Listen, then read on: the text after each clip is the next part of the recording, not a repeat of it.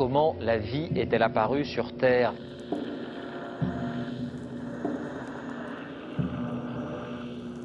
On peut envoyer actuellement des signaux à 100 millions de kilomètres. Les scientifiques repoussent encore les limites du possible. Il n'y a rien qui soit euh, pérenne dans le temps. Tout est d'ordre chaotique, mais ça peut être des chaos sur des échelles de temps de l'année, du million d'années, du milliard d'années. Ce qui compte, c'est le temps qu'il faut pour que les choses euh, dérivent. Tout ce qu'ils veulent, c'est faire des chiffres. Ils n'en ont rien à foutre qu'on détruise le fond des océans. So, I had an idea. Le siècle des ampoules.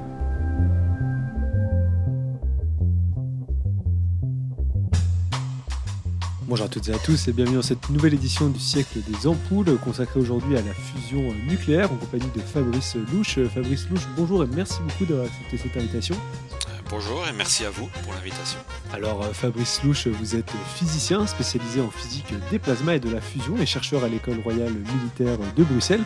Le 13 décembre dernier, le NIF en Californie a annoncé une percée majeure hein, dans le domaine de la fusion nucléaire, réaliser une réaction de fusion ayant produit pour la première fois un rendement net d'énergie, c'est-à-dire euh, produire davantage d'énergie que celle qui avait été apportée au système pour réaliser hein, cette fusion.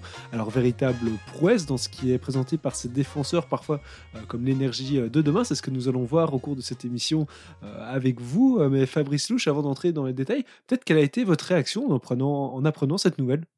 Ah, J'ai été très enthousiaste par, par, la communication de cette information, parce que, bon, comme vous l'avez très bien dit, c'est la première fois que euh, une réaction de fusion nucléaire produit plus euh, d'énergie qu'elle n'en a consommé. Donc c'est un jalon. Évidemment, on est encore très loin euh, d'avoir un réacteur fonctionnel, en particulier basé sur la fusion laser, on en discutera sans doute plus tard.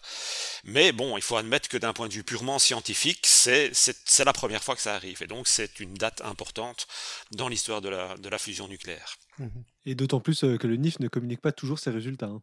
Non, le NIF est évidemment une institution euh, américaine qui est couverte par le, ministère de la Défense. Donc il y a pas mal de leurs expériences qui sont aussi pour tester euh, comment comment fonctionnent des réactions thermonucléaires dans le cadre du développement d'armes thermonucléaires et donc le test de matériaux et des choses comme ça. On ne sait pas toujours très bien ce qu'ils font exactement. Pour ces raisons-là, c'est Secret Defense, bien évidemment. Et donc, euh, voilà. Donc, c'est toujours un peu difficile de, comment je veux dire, d'appréhender complètement le, tableau au niveau du NIF. Voilà. Alors, on peut peut-être commencer par poser euh, certaines bases. Est-ce que vous pouvez nous expliquer finalement qu'est-ce qu'une réaction euh, de fusion? Oui, donc le, la fusion nucléaire, comme son nom l'indique, c'est une réaction nucléaire au cours de laquelle deux noyaux atomiques, qui sont légers, c'est-à-dire plus légers que le fer, euh, vont s'assembler pour former un noyau plus lourd. Et cette réaction-là s'accompagne de production d'énergie euh, sous forme d'énergie cinétique des produits de la réaction. Voilà. Et donc c'est quelque chose qui est omniprésent dans l'univers parce que toutes les étoiles, comme notre Soleil, euh, fonctionnent, si je puis dire, sur base de la fusion nucléaire. Donc toute l'énergie qui est produite euh, vient de la fusion nucléaire et aussi toutes les toute la matière, c'est-à-dire que toute la matière qui est, sur Terre, euh, les éléments chimiques, le carbone, l'oxygène qu'on respire des choses comme ça, sont nés dans, dans une étoile. Voilà. Donc c'est quelque chose qui est vraiment euh, fondamental euh, dans l'univers, dans, dans, dans l'histoire de l'univers et dans l'histoire de la Terre aussi. Voilà. Et peut-être qu'est-ce qui la différencie de la fission euh, nucléaire hein, qu'on utilise euh, bah, quotidiennement là dans les centrales nucléaires aujourd'hui? Voilà, donc la fission, elle, agit sur des noyaux qui sont plus lourds et ces noyaux se brisent et lorsque cette réaction a lieu, eh bien il y a de la, aussi de l'énergie qui est produite. Donc c'est vraiment, c'est vraiment le processus inverse de, de, de la fusion.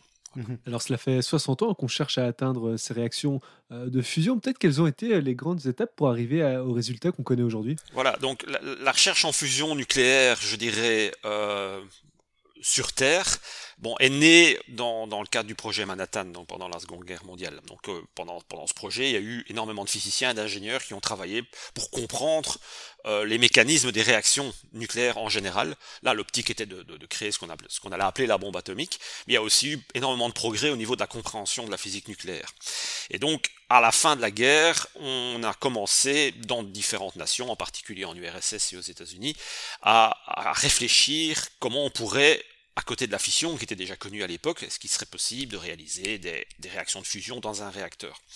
Et ces recherches-là se sont faites un peu de manière séparée. Euh, mais c'est à la fin des années 50 qu'a eu lieu en 1958 la première conférence Atom for Peace à Genève, et c'est là que la première fois euh, tous, les, acteurs de l'époque, toutes les nations sont rassemblées pour discuter d'applications pacifiques en fait de l'énergie, ce qu'on appelait l'énergie atomique à l'époque. Et c'est comme ça qu'est née donc les, premières collaborations euh, notamment dans le développement de machines à fusion magnétique qu'on appelle les tokamaks, euh, qui sont un peu la, la, la, machine la plus avancée en termes de, de, de, de résultats et en termes de performance euh, à l'heure actuelle. Et donc c'est là qu'est né un peu, et aussi cette, cette, cette, ce concept de collaboration qui n'était pas évident à l'époque parce que c'était la, la, guerre froide, et clairement les, les, physiciens de l'époque avaient déjà compris que c'est pas en travaillant dans son coin que ça allait fonctionner. Mmh. Et donc il y a eu toute une série de petites machines comme ça qui ont été construites un peu partout, notamment la plus grande euh, actuellement encore en activité, c'est le JET qui se trouve à, Oxford au Royaume-Uni. Mais euh, assez vite, est venu l'idée de, faire une machine un peu plus grande, notamment pour, étudier le, les, propriétés des plasmas euh, en ignition. Voilà, qu'on ne savait pas encore faire à l'époque. Et donc est né le projet ITER dans les années 80. Donc c'est un projet qui a été parrainé euh, par euh, Ronald Reagan et par Mikhail Gorbatchev. Et donc c'est un projet international qui implique la Chine, le Japon, l'Europe, etc. et quelques autres nations. Et donc l'idée est de construire une plus grosse machine, hein, qui serait la plus grosse qui existe, c'est le plus gros, en fait c'est la plus gros, c'est le plus gros chantier scientifique euh, de l'histoire de l'humanité jusqu'à présent, disons. Et euh, donc l'idée du projet ITER, puisque c'est comme ça qu'il s'appelle et qui va être qui est en construction à l'heure actuelle dans le sud de la France à Cadarache, c'est de rassembler toute l'expertise euh, qui existe sur les machines à fusion magnétique et de d'essayer de, d'obtenir dix fois plus d'énergie que par les réactions de fusion que d'énergie injectée dans la machine. Voilà. Donc ça c'est l'objectif. Au NIF ils y sont arrivés avec un facteur 1.5 ou un facteur 2, je sais plus très bien. Euh, mais en fusion magnétique, on n'y est pas. Pour le moment, on est à peu près à 70%, ça a été le record au jet euh, dans les années 90. Voilà. Donc Alors, ça, c'est l'idée du projet ITER. Justement, on aura l'occasion de revenir un peu plus tard sur ce fameux euh, projet ITER et des différentes voies qui sont explorées pour réaliser euh, ces réactions euh, de fusion. Mais vous l'avez mentionné d'ailleurs un peu plus tôt, on entend souvent qu'il s'agit de reproduire ce qui se passe au cœur des étoiles. Bah, finalement, qu'est-ce qui s'y passe au juste? Est-ce que vous pouvez nous décrire les processus qui sont en, cours?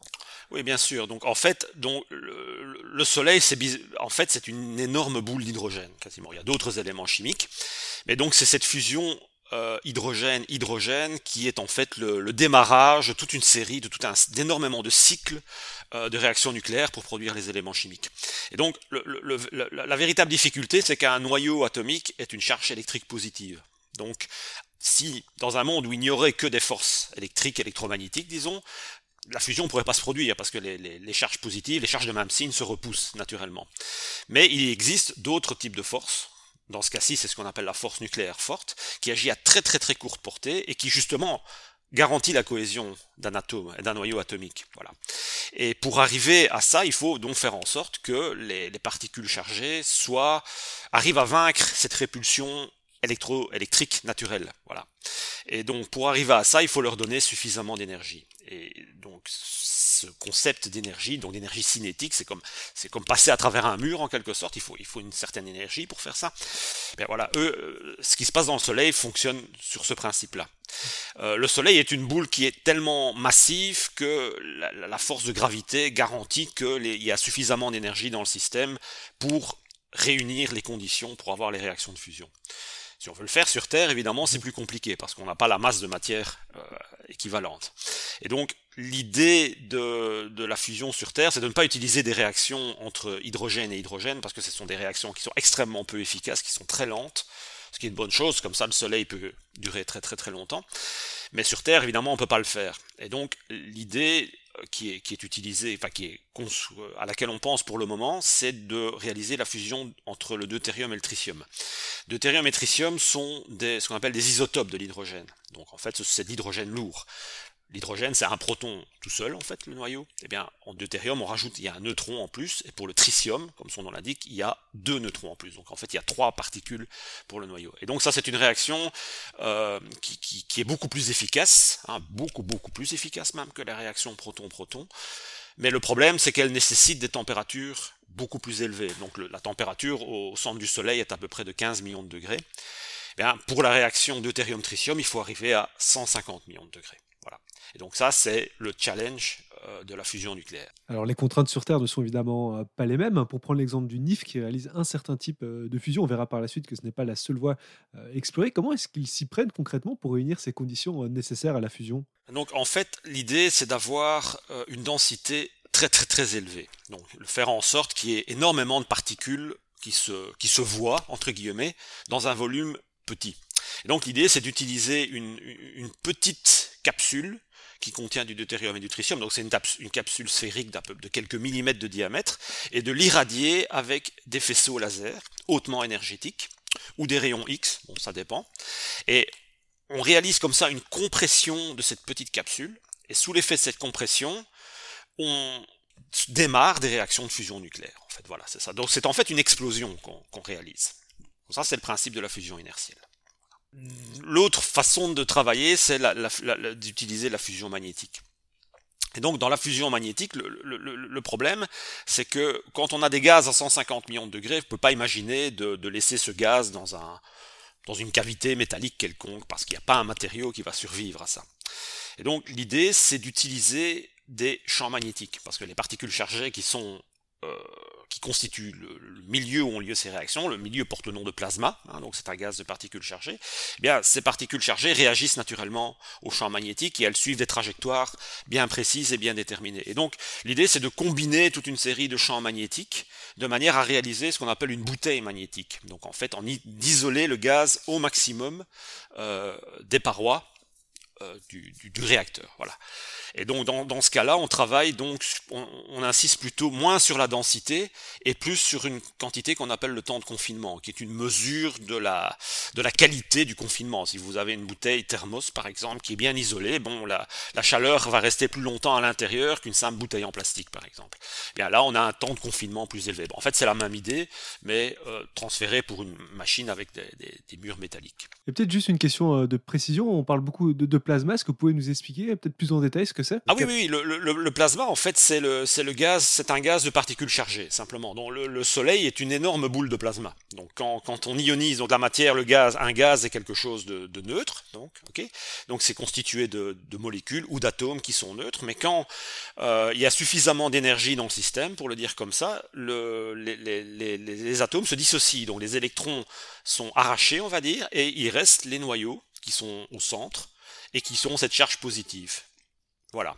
Et donc ça, c'est ce qu'on appelle un plasma dans, le milieu. C'est un gaz de particules chargées. Donc par exemple, la foudre, c'est aussi du plasma. Par exemple, les aurores boréales, c'est du plasma. Donc il y a, beaucoup de plasma. Et les, décharges, par exemple, certains, types de lampes à décharge sont, en fait du plasma. Donc les tubes néons, c'est aussi du plasma. Plasma froid, évidemment, mais c'est du plasma. Mhm. C'est ce qu'on appelle le quatrième état de la matière. Hein. C'est ce qu'on appelle le quatrième état de la matière, oui. voilà, c'est ça, exactement. Parce qu'il a des propriétés qui sont assez, euh, pour un physicien, qui sont assez intéressantes et assez, euh, assez originales, on va dire, par rapport à un gaz neutre. Donc il y a toute une physique qui est très différente là-dedans et qui est, qui est assez, assez passionnante, il faut bien le dire, pour qui aime la physique, bien sûr. donc on l'aura compris, il y, a, il y, a, donc euh, trois contraintes très importantes hein, pour réaliser ces réactions euh, de fusion. Vous en parlez, c'était la température, la densité et le temps de confinement.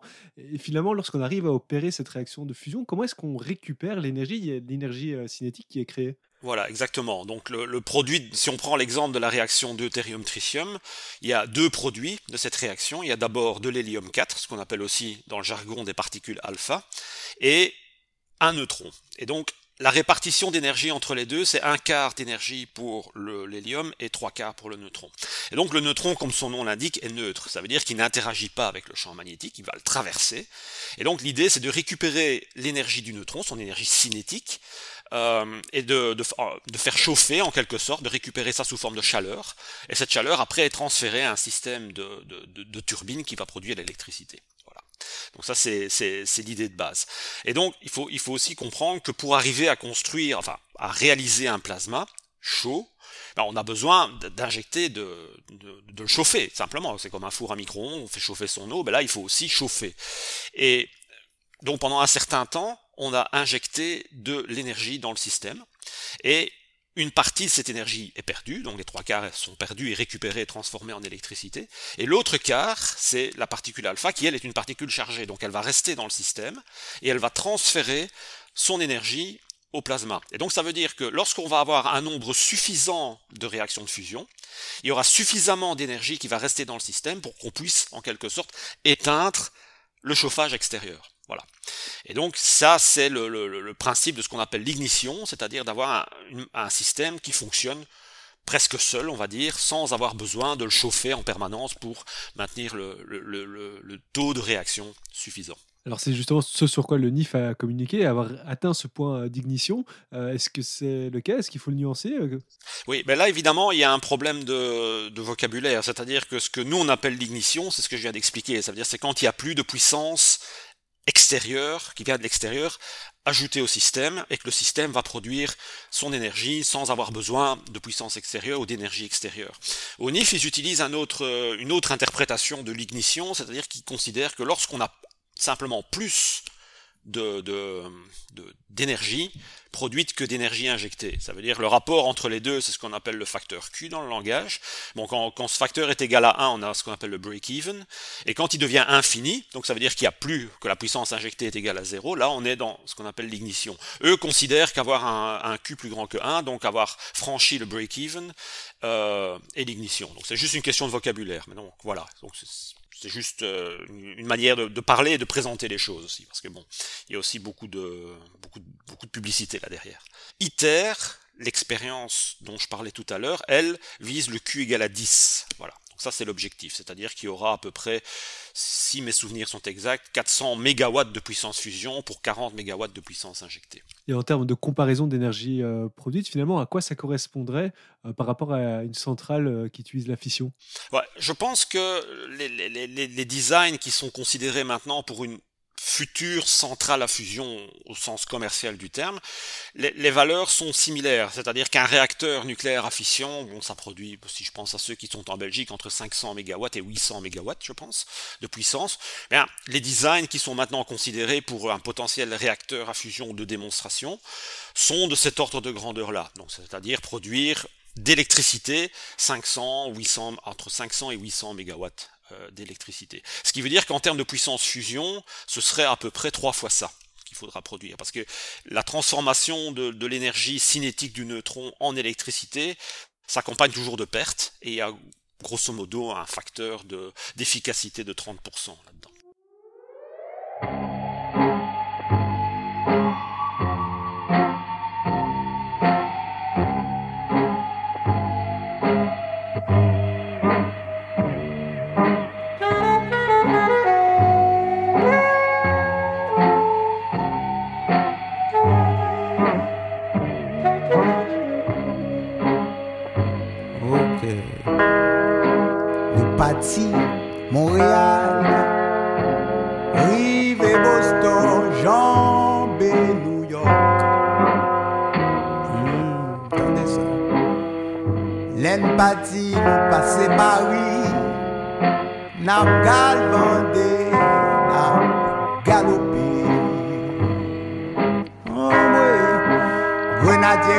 de alaso Sak pa kontan Zafè a yo.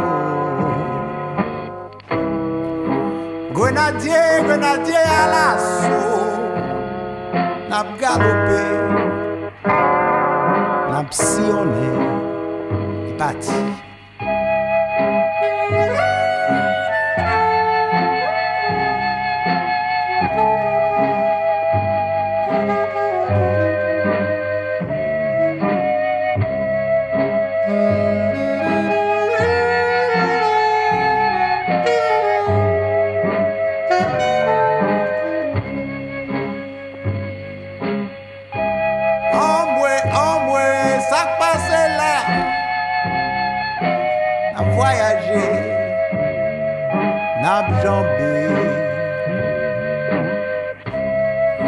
Grenadier, grenadier à l'assaut.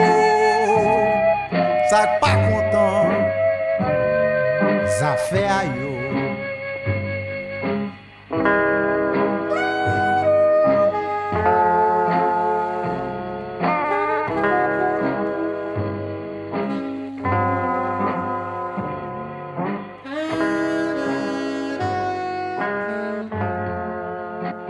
Dans cette émission consacrée à la fusion euh, nucléaire en compagnie de Fabrice Louche. Alors cette fusion est souvent présentée hein, par ses défenseurs comme moins polluante que les centrales nucléaires à fission, car elle n'utilise pas d'uranium, hein, notamment qui génère des déchets nucléaires qui ont une durée de vie euh, très longue. Alors la fusion, euh, vous l'avez mentionné un peu plus tôt, utilise le deutérium et le tritium hein, comme carburant, c'est ces fameux isotopes de l'hydrogène. Est-ce que vous pouvez nous en parler? Où est-ce qu'on les trouve et est-ce qu'ils sont réellement moins polluants? Voilà, donc le le combustible de base finalement de la réaction, donc c'est essentiellement le deutérium. Le tritium c'est un peu plus compliqué, j'y reviendrai par la suite.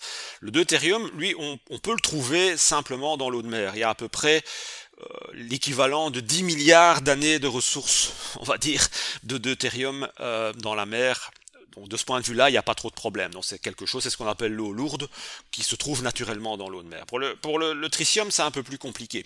Parce que le tritium est un matériau radioactif, de faible radiotoxicité, mais de demi-vie très courte, donc de un peu plus que 12 ans. Ça veut dire quoi? Ça veut dire qu'en fait, il n'y en a plus sur Terre. Donc tout le, tritium qui peut-être existait à l'origine euh, de la Terre n'existe plus maintenant. Donc ce qu'il faut faire, c'est qu'il faut le produire. Alors il existe, il n'y a pas rien d'avoir du, du, tritium, bien sûr, mais euh, il y en a très peu.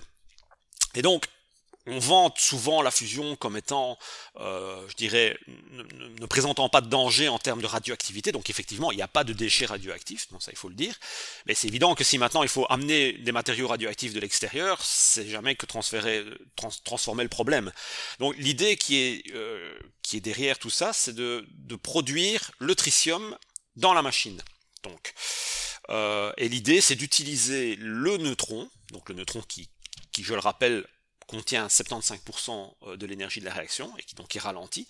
Mais ce neutron peut aussi, une fois qu'il est ralenti, être transformé en tritium par une réaction de type neutron plus lithium. Donc on utilise un autre matériau qui est le lithium. Et l'idée, c'est d'utiliser de, ce lithium pour produire du tritium, donc à l'aide du neutron. Voilà. Et donc, si maintenant on, pense à, l'avenir, donc disons l'équivalent, disons de, je prends la réaction entre le lithium et donc il y aura du deutérium, dans, dans, une simple batterie de téléphone par exemple, et je prends le deutérium qui a dans 100 litres d'eau, et eh bien là j'ai à peu près 30 ans d'électricité pour un citoyen. Donc en fait il faut très peu de ces matériaux. L'avantage aussi en termes de sécurité, c'est que le plasma à une densité très faible. Ça veut dire qu'à tout moment, dans une réaction, il y a quelques grammes de combustible, pas plus. Et donc s'il y a un problème, on peut interrompre immédiatement. Donc il suffit de quelques secondes et la, décharge, comme on l'appelle, s'arrête. On n'a pas ces problèmes de réaction en chaîne qui peuvent se produire dans les réacteurs à fission et qui se sont déjà produits malheureusement euh, dans, certains accidents. Voilà. Donc il ne peut pas avoir un emballement de réaction, si vous voulez. Mhm. Et, donc il n'y a pas aussi, il n'y a pas de CO2, fatalement. Alors vous l'avez dit, hein, ces centrales euh, nucléaires à fusion présentent euh, tous ces avantages de, euh, de, ne pas produire de déchets nucléaires ou du moins avec des durées de vie très courtes. Il n'y a pas de CO2 non plus. Et elles sont également euh, bah, beaucoup plus sûres, voire très sûres. Hein. Il n'y a pas des accidents comme Fukushima ou Tchernobyl qui peuvent se passer. Cependant, il y en a beaucoup qui pointent du doigt le, problème des, métaux rares, de leur impact évidemment sur l'environnement, mais aussi de la quantité nécessaire hein, pour construire ces, ces fameux centrales à fusion. On a besoin de tungstène, de beryllium, aussi de, de lithium. Hein. Voilà, donc le, le problème au niveau du beryllium, je connais pas très bien l'état des réserves hein, essentiellement, mais le lithium évidemment est devenu extrêmement convoité parce que voilà, il est dans toutes les batteries de, téléphones portables, d'ordinateurs, etc. Euh, et donc là, évidemment, il va y avoir une concurrence qui va, qui va se créer et il va falloir se partager les réserves. Donc, les, ressources mondiales estimées à l'heure actuelle en lithium, c'est à peu près 30, 30 millions de tonnes Et on a fait le calcul, et pour, considérons à peu près 3000 centrales à fusion, qui sont dispersées sur, sur la planète, il faudra à peu près 10 000 tonnes de lithium par an. Les réserves de lithium, pour le moment, euh, elles sont ce qu'elles sont, mais on estime qu'elles pourraient être à peu près 10 fois plus élevées que ce qu'on connaît maintenant, notamment des réserves qui sont sous-marines. Euh, mais de nouveau, il va falloir évidemment euh, qu'un marché se crée, dans l'optique de réacteurs à fusion commerciaux, il va falloir qu'un marché se crée et voilà. Donc ça, c'est très difficile de voir l'avenir à ce niveau-là parce qu'on sait très bien comment qu'il y a des, facteurs géopolitiques là derrière qui sont pas évidents. On sait que la Chine est un grand producteur de, de lithium, par exemple. Donc voilà. Mais ça, c'est des questions évidemment qui sont un peu hors du hors du cercle purement scientifique. Mais il faut y penser, ça je suis tout à fait d'accord. Mhm. Alors, vous l'avez dit, on est encore euh, très loin de voir aboutir euh, euh, de tels réacteurs. Vous parliez d'ITER un, peu plus tôt, qui est donc ce fameux projet de réacteur à fusion expérimental. Il n'y a donc pas de visée commerciale, mais finalement, où est-ce qu'on en est pour qu'un tel projet aboutisse? Qu'est-ce qu'il nous reste encore à accomplir pour qu'un réacteur à fusion, à confinement magnétique voit le jour? Je, vais d'abord parler d'ITER. Donc ITER, c'est un tokamak. Donc ça, c'est ce design qui a été développé par, par, les, so- par les soviétiques dans les années 50. Et donc c'est une machine qui euh, nécessite différents types de champs magnétiques. Donc des champs magnétiques qui sont imposés par des aimants et aussi des champs magnétiques qui sont créés par des courants qui circulent dans le plasma. Et donc c'est un système qui a des problèmes de stabilité. Donc il faut en quelque sorte un contrôle du plasma en temps réel. On sait le faire, donc c'est pas quelque chose de compliqué, mais c'est quelque chose qui va de nouveau qu'il va falloir tester euh, à grande échelle sur ITER. Donc ITER c'est la première machine où le chauffage des particules alpha va dominer. Et donc on s'attend à ce que d'un point de vue de la physique, simplement de la physique du plasma, il y a des choses là qu'il va falloir qu'on va étudier. Donc il y a des choses qu'il va falloir comprendre aussi au niveau du contrôle. Alors, euh, ce qui est aussi intéressant au niveau, au niveau d'ITER, c'est que, donc tout à l'heure, je parlais de la production du tritium dans la machine. Donc ça, c'est quelque chose qui n'a pas encore été fait. Donc on a actuellement des idées de ce qu'on appelle une couverture tritigène, donc qui génère du tritium. Et donc c'est quelque chose qui va recouvrir la paroi de la machine, la paroi qui fait face au plasma. Et donc il va y avoir des interactions entre les neutrons et euh, le lithium de, cette couverture. Donc ça, c'est quelque chose qu'il va falloir aussi étudier. Donc il y a des, des, des designs de ces couvertures qui sont proposés par différents partenaires. Maintenant, l'idée est de voir lesquels on va tester. Donc tout ça va être testé dans ITER. Donc ITER, va- on va étudier à la fois la physique et on va aussi tester euh, des concepts engineering qui seront très importants une fois qu'on voudra aller un pas plus loin euh, dans la direction du réacteur. Alors il y a une autre voie qui est explorée à côté du tokamak, c'est ce qu'on appelle le stellarator. Le stellarator, c'est un concept qui est américain et euh, qui a quelques bon, on va dire qui est un petit peu en retard par rapport à tokamak. Alors pourquoi ça? Simplement parce que comme j'expliquais tout à l'heure, dans un tokamak, on combine des champs magnétiques. Ici, on ne combine pas des champs magnétiques. On crée la géométrie des champs magnétiques qui est nécessaire, qui est une géométrie assez, complexe, par des, bobines qui sont des bobines tridimensionnelles. Donc, c'est des bobines qui sont qui apparaissent un petit peu comme étant tordues dans, toutes les directions. Donc, c'est quelque chose d'assez, d'assez spectaculaire.